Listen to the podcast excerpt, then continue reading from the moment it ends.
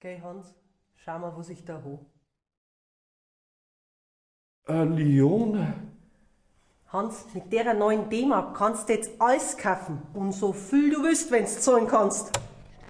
Mei Erika, die kann halt zahlen. Du bist ein Goldstück. Sollte vielleicht doch heim. Ja, etwa. Ah. Mmh. Mmh. Der ist vom Webermax, gell? Mhm. Ja, ich kenn mich halt aus mit einer Lione. Ich hab auch schließlich Metzger gelernt. Na, das weiß ich doch, Hans. Ja, mei. Manchmal vergisst man halt, was man schon alles erzählt hat. Überhaupt, wenn eine die zweite Frau ist. Hans, wen sollt? Ja. Jetzt warten wir nur die Einspruchsverhandlung an und dann. Den Onkel Franz seinerzeit, den haben sie ja nur im Beamtenstand übernommen. Königlich bayerischer Scharfrichter. Ha, so ein Amt, das biegt an der Familie her und Federn, da kannst du machen, was du willst. Wir haben's nimmer übernommen. Ich war ein Leben lang ein freier Unternehmer. Immer auf eigenes Risiko, auch in dem Geschäft. Abgerechnet worden ist ja pro Kopf. 50 Reichsmark pro Kopf. Und die zwei Küchen habe ich auch noch auszahlen dürfen von denen 50 Mark. Und was bleibt dann da noch? Ja, alle, unterm Hitler dann, da hat man was verdient. Und der hat's halt Masse ausgemacht. Ansonsten ist ja gespart worden vorn und hint. Als erstes haben sie die Henkersmahlzeit gestrichen. Im Ministerium drin haben sie gesagt, ja, bei denen dauernden Einsätzen auch nur jedes Mal eine Henkersmahlzeit, da wären sie uns ja kugelrund. Doch, du nicht, Hans. Ja, du, so einen Humor haben die gehabt in dem Amt. Ein seltsamer Humor. Und einen spitzen Bleistift. Mit denen haben sie dafür gerechnet, was sie einsparen, wenn sie die sehr kürzer machen. Ja, geh jetzt auch. Ja, wirklich wahr? Die haben die sehr kürzer gemacht um so viel, was zu lang waren, wegen den angehauenen Köpfen.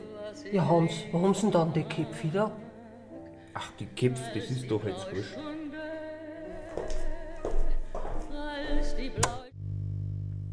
Vor 33, da war ja das alles ganz anders.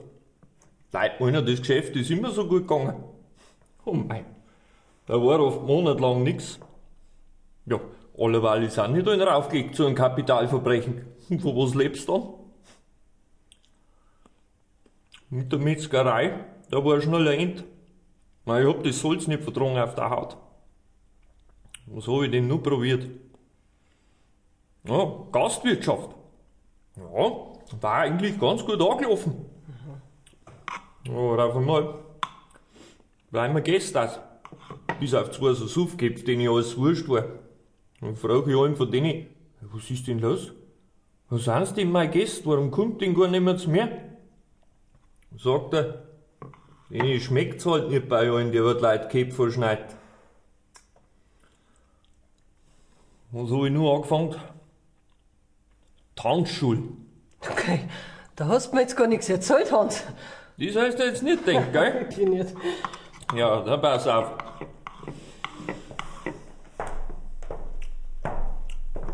Darf ich bitten, die Dame? Hans, ich muss das Essen machen. Das magst du später. Hans, Ja.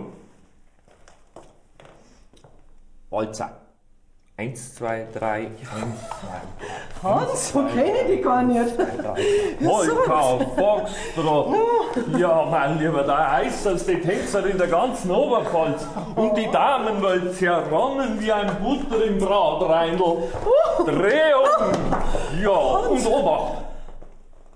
Tango. Na, Hans, also, wei, der Lump am Steck oder sowas. Ja, aber dann, auch du. Von am anderen bleibt mir Kundschaft aus. Triff ich einmal eine von meinen Damen auf der Straße. Sag ich, ja, Fräulein Gertrud, was ist denn los? Warum kommen Sie denn gar nicht mehr in die Tanzstunde? Ich mein doch nur mit dem Tango, da fällt doch nur der gewisse Schmiss. Schaut's mir an. Ihr Lippen fangen an zum Zittern, sagt's.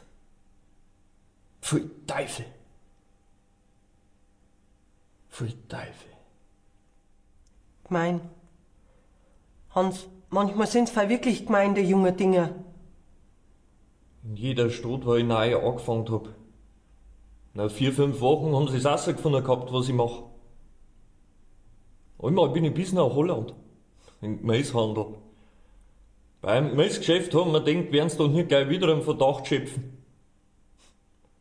Zwei Jahre lang meine Ruhe gehabt. Nichts zum Köpfen gehabt, als war ich ein Radi. Auf einmal heißt ich soll nach Stadelheim kommen.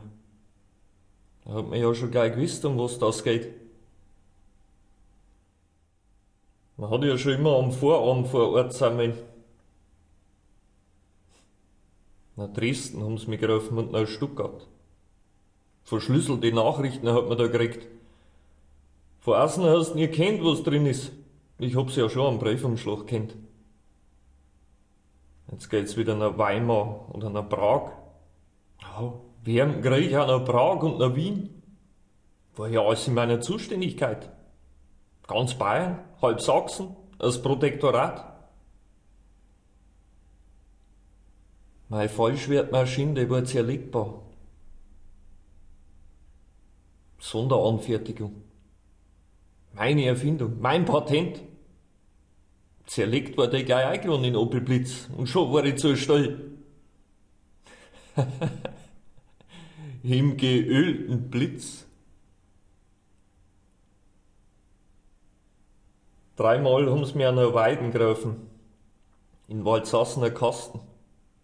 Zuletzt zum Mörder von Wendersreit. Der soll seinen Bruder samt Frau und Kind erschlagen haben. Mit einem Hackel. Ein Indizienprozess. Nur in der Nacht hat er einen Brief geschrieben, er ist an allem unschuldig. Den hast Tom und Schreier gehört im ganzen Gefängnis. Bin unschuldig! Die ganze Nacht. Ich bin unschuldig! Ich hab ja selber auch in der Zelle über Nacht. Und da und um vorher hab ich erfahren, um was für ein Fall das geht. Ich hab mich immer hinführen lassen zu Todeszellen vor einem Wachbeamten. Bloß ein Blick. Ich wollte immer das Lebenslichterl an einem vorher sehen, das ich am nächsten Morgen hab ausblasen wollen. Und die Erfahrung lehrt. Der eine Blick und du weißt, was los ist. Wer wird sie morgen ohne jeden Muxer und das Fallbeil legen? Und wer wird tun? Unschuldig! Schreier bis zuletzt.